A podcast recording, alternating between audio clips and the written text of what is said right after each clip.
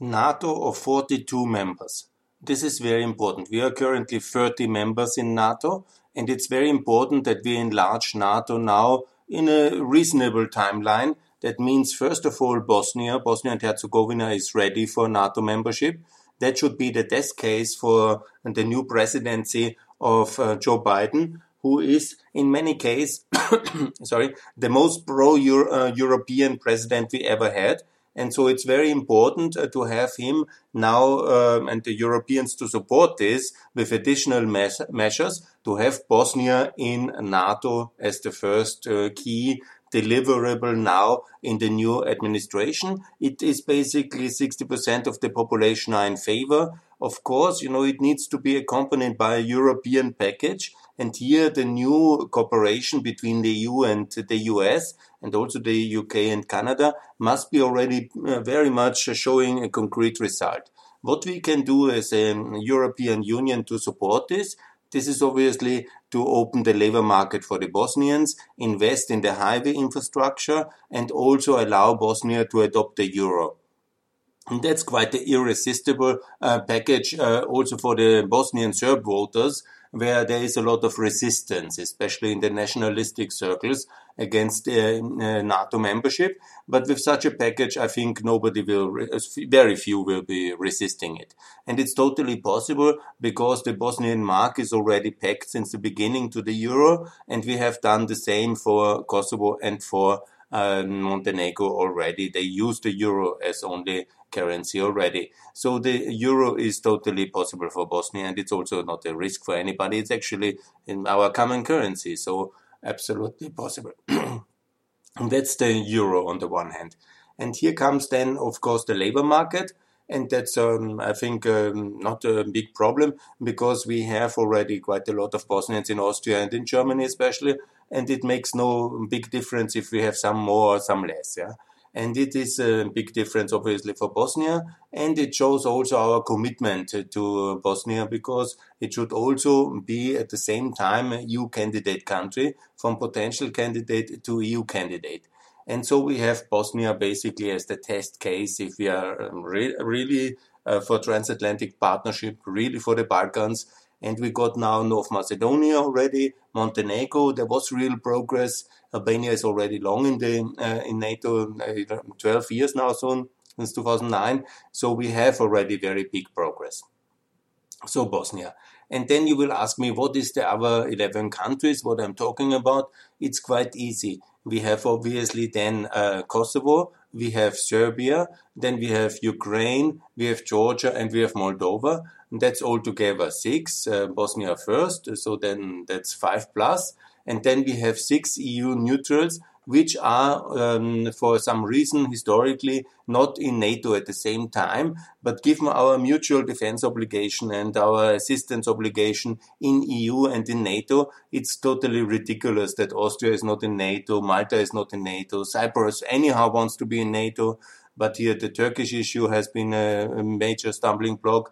Ireland, Sweden, Finland, these are the countries. So I call on the authorities and on the people in Sweden, in Finland, in Ireland, in Malta, in Cyprus, in uh, Austria to join NATO together in 2024. And together, then this is also very good because obviously there's resistance in Russia in that one. So, in order to not have the whole anger and uh, anger tantrum of Putin against a certain state like Finland, for example, or others, it's much better to do that united and to do what we have done already in the year 2024, what we have done in 2004. That means a big bang enlargement of um, up to 12 countries. Okay, if Ireland really wants not to join, for they have this minority complex and inferiority complex towards the British. We have been very solidarity uh, showing, us, very solidarity during Brexit. They are less, mm, not good. Then we have another five years for 2029. But ultimately, every single EU country should also be a NATO member. So our coordination problem is then much less uh, between NATO and EU. So that's really very important, and that is really the future. So we have then the six EU neutrals, and of course Ukraine, Moldova, and Georgia. They are all led by countries which are tweeting every single day that they want to join NATO and we and the EU, and we are like ignoring it or uh, trying to, and it's not happening. But you know, that's really what these nations want, what they really want, what their leaders want and their people want. That's the security for the nations. How can we, as now living rich and happily in Austria and in Germany and in Central Europe, reject this and somehow say it's not happening? And that's really for me outrageous uh, in any respect. Yeah? And so for this and for many reasons, I started also this activity to really promote very much the Austrian NATO membership. Because, you know, when you're so lucky, country so rich in the center of Europe, and then you have uh, other countries which are not so fortunate with their strategic situation and then you say ah yes we in austria we have a peace and it's so important yeah? And then you really block other people and their progress and their security. That's really very mean. So uh, austria i call on the austrians join nato. This is the future. This is the reality. This is the past. It has never been neutrality which kept your austria safe neither in the finnish case nor in the austrian case nor in the swedish case it was always NATO since the foundation in 49. And we should really start to tell this to the people, communicate that very clearly, and also never to be abused as a role model for people in Serbia or in Ukraine who somehow argue the Russian narrative and all this. Uh, uh, you don't have to join NATO because it's the Austrians are also not in NATO. No, that's totally wrong. We had uh, the opportunity in 89. We had the opportunity again in 99 for various reasons, we never did it, and this is totally wrong. So let me sum up. It's very clear. We have in this um, opportunity now again with a pro-European president. You know the, the, about Trump and the history of Trump. I will speak in a separate uh, episode, but uh, let me, he was very anti-European and not only anti-European, but pro-Russian. He, uh, but nevertheless, you know, at least also under his presidency, there was progress for North Macedonia, also Montenegro, even when he treated the prime minister of Montenegro very shabbily in 2017. But, you know, America is the superpower, even in the Pax Europiana time we will also be very closely cooperating, and this is very important to have unity of the West.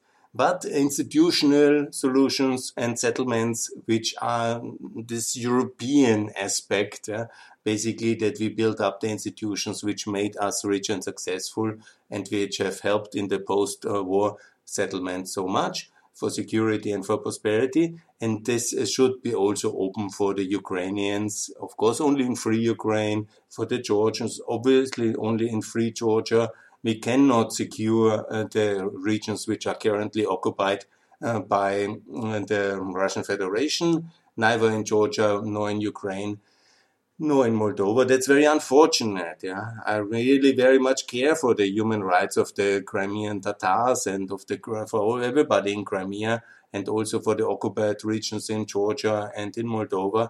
But we have done it in the case of Algeria and in the uh, case of Western Germany, and the NATO membership and also EU membership is only open for the uh, free parts of these countries. So what does it mean in the number? And this is, I think, the most important thing I want to communicate. We have in the year 2024 now four years until the next parliament election in Europe and until uh, the next presidential election in the United States of America. We have four years where we can include all these 12 countries in NATO, and there is no Russia having a veto on who joins NATO or not. There is no China having a veto, and no Iran or not nobody. It's us who has to do this.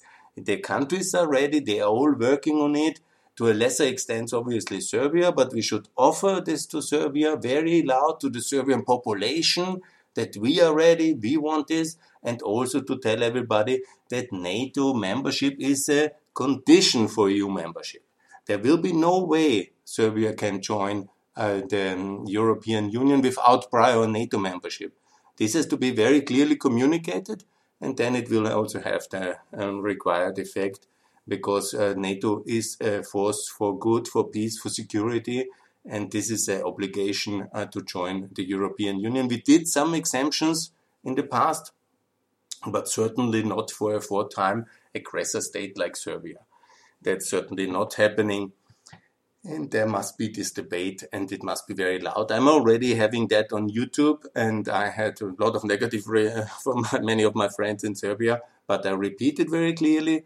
There will be no country in the European Union ever again which is not prior to NATO. And there is a very clear reason for it because um, the EU is not a defense alliance. We are not a military organization. we don't have the tools to really screen and assist uh, in the um, uh, preparations and in the reforms of an ex-communist country into a Western democracy in the field of intelligence, in the field of military. This has to be done by NATO. There is the capacities. And by the way, I repeat again, it's 93 uh, percent of all EU citizens are NATO ally member states. Yeah. So it's not that this is any difference. Yeah. Germany is a NATO member and a EU member. So if you want to be an ally in, in, the EU, obviously first um, do your job, your homework, join NATO. And we are not any kind of sovereign Europe different from America in that sense. And we are one pillar of the Western world. We have the same values. We have the same values of freedom, democracy, human rights. Of course, we have the same enemies as well. We have the same internal fragilities, which we have seen now in America very much. We have them in Europe. And let me also close that the good thing about what happened uh, last week now in Washington is that it was not successful. so we have in Europe many, many cases in our history where this kind of uh, populist, uh, violent mobs have really stormed uh, the governments. And we have no uh, reason to gloat or to be in anything like Schadenfreude or whatever you call it, that we somehow feel much more superior. This was a dangerous threat for the democracy of the whole world and we have to work together very closely to contain these dangers internally and externally. And one way to do it is to secure the fragile Eastern Europeans inside NATO and also to show more unity by the rich neutrals who are already in the EU to join NATO as well. Of course, you know, there's a debate in Sweden and Finland and Ireland, you know, everywhere, and it's always complicated, and we all have our historic, uni- uh, unique kind of paths in our history from the Cold War, from the World War II, from the Irish independence, and from Napoleon's times. And so, yes, that's all very important for history and it's all very important for national identity, but it doesn't hinder that we secure ourselves together, united in Europe. This is very clear message then uh, towards the Russians. It's very clear to the Chinese and it's very clear to our American partners that we are very, very committed towards uh, our common transatlantic future and that we really are able to improve something together. And so I call on what I call um, hashtag NATO 42.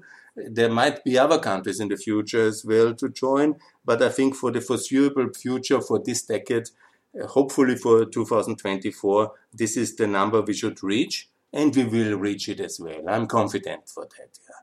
But, you know, it needs American leadership which very clearly goes out and says, you are invited, uh, we want you to join. It needs a Germany and France which are also united in this perspective and not running to Moscow or doing separate energy deals. That's why I'm so much against this Nord Stream uh, 2 project, in order to also signal from the German side that they are not ready to sell out the Eastern Europeans for good business, but there is solidarity from Germany and also the French uh, to not just to fly to Moscow and make deals there, but uh, to really work with our partners in uh, Central and Eastern Europe, who all really, there is no question that Ukraine wants to be in NATO. Georgia, there is no question they absolutely want. And also for Moldova under the new president now. And so these are the three most important countries. And in order to have this all done in a well, compounded and uh, reasonable way, it's important for the neutrals to also have this debate and also to secure the Mediterranean better and also to solve the situations um, about um, Ireland and in the Mediterranean. So it's a, you know, it's a lot of debates at the same time, but I think we can do it. We have done it in 2004 and it worked very well and it's also the way forward now. If it will take three, four years more until 2029, but I'm confident, and this is the way forward, we will be NATO 42, best in 24. If it takes until 29, good. But now we have a window of opportunity. We have a pro European president in America, the most pro European president since Ronald Reagan, who really cares for Europe, who knows better the European problems then most European leaders know the Bosnian situation, the Kosovo situation, the Ukraine situation. He was the vice president of America in these decisive years, and he was for, I think, since 72 in the US Senate. Uh, times the frame uh, many of our current European leaders have not even been alive. Huh? So situation is like this. We have an opportunity. We can take this opportunity or we can fail. Yeah? If we want to fail this opportunity, good. okay, not good.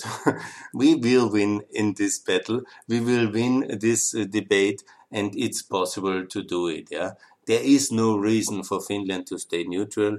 There is no reason to, uh, for Austria to stay neutral. If you look at it, it's all um, historic ballast which we have to overcome.